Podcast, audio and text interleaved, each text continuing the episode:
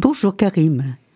Tu enseignes l'histoire et la géo en collège, la géopolitique à l'université. Nous te recevons aujourd'hui pour annoncer ta conférence et réfléchir au contexte dans lequel elle se situe.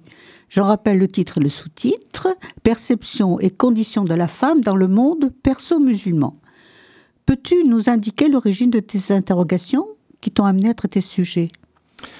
Bonjour Françoise et bonjour à tous. Euh, en fait, euh, j'ai longtemps vécu dans le monde arabe musulman, au Moyen-Orient. Je connais bien le monde arabe et là, ça m'intéressait de voir ailleurs, de voir dans le monde perse, avec deux pays importants, évidemment, l'Iran très important, l'Afghanistan important. Et on sait très bien, vous et moi, que la condition des femmes dans ces deux pays-là euh, connaît, beaucoup de problèmes, difficultés, pardon, et c'est même bien souvent dramatique. Et nous avons vécu le meurtre de Macha Amini et le mouvement Femmes, Vie, Liberté et les insurrections qui ont suivi. Oui, le signe d'optimisme, c'est que ça a bougé il y a un an, mais ça a bougé sur un événement dramatique, je viens de le dire, en l'occurrence un crime, puis il y en a eu plein d'autres depuis, on le sait très bien, le régime euh, est très très dur. Et donc l'espoir, c'est qu'on voit des femmes se soulever, on voit le voile reculer, pour celles qui le souhaitent bien sûr, et surtout c'est soutenu par des hommes. Et ça, c'est vraiment une vraie nouveauté. Très bien, donc euh, c'est particulier. Malheureusement, la situation des femmes est aussi Narges euh, Mohammadi, qui est emprisonnée et qui a reçu cette année le prix Nobel de la paix.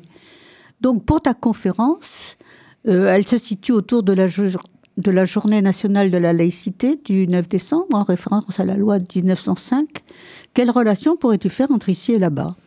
L'idée, c'est un peu de réfléchir, euh, donc d'une part, à la place des femmes dans la société en Orient, bien sûr, euh, on pourrait le faire aussi en Occident d'ailleurs, mais aussi au à la séparation du politique et du religieux. D'accord? La laïcité à la française, chez nous, c'est à peu près une évidence, c'est loin d'être le cas dans d'autres pays. Et donc, j'ai envie de discuter des différents aspects de la laïcité et des droits individuels qui vont avec. La loi 1905 la loi 1905, elle est super, elle existe, un cas législatif. Alors évidemment, elle n'est pas parfaite, on peut éventuellement envisager des accommodements, y réfléchir, mais je pense personnellement qu'il ne faut surtout pas toucher au cadre législatif.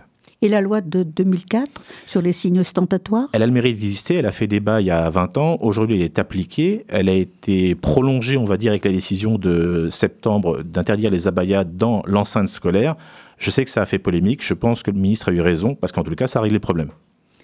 Et malheureusement, la laïcité est utilisée par certains politiques pour des fins électoralistes. Qu'en penses-tu? Oui, c'est exact. On voit bien qu'il y a un glissement euh, en France euh, de la chose, de peut-être de la, gauche vers la droite, voire l'extrême droite. On pourra en parler longuement. C'est une chose à observer. Ça peut parfois inquiéter. En tout cas, ça surprend. Voilà. Est-ce un combat, la laïcité? C'est pas un combat, c'est un débat, une laïcité de débat. Merci Karim. Je rappelle ta conférence débat le 13 décembre à 18h30 au Toit du Monde.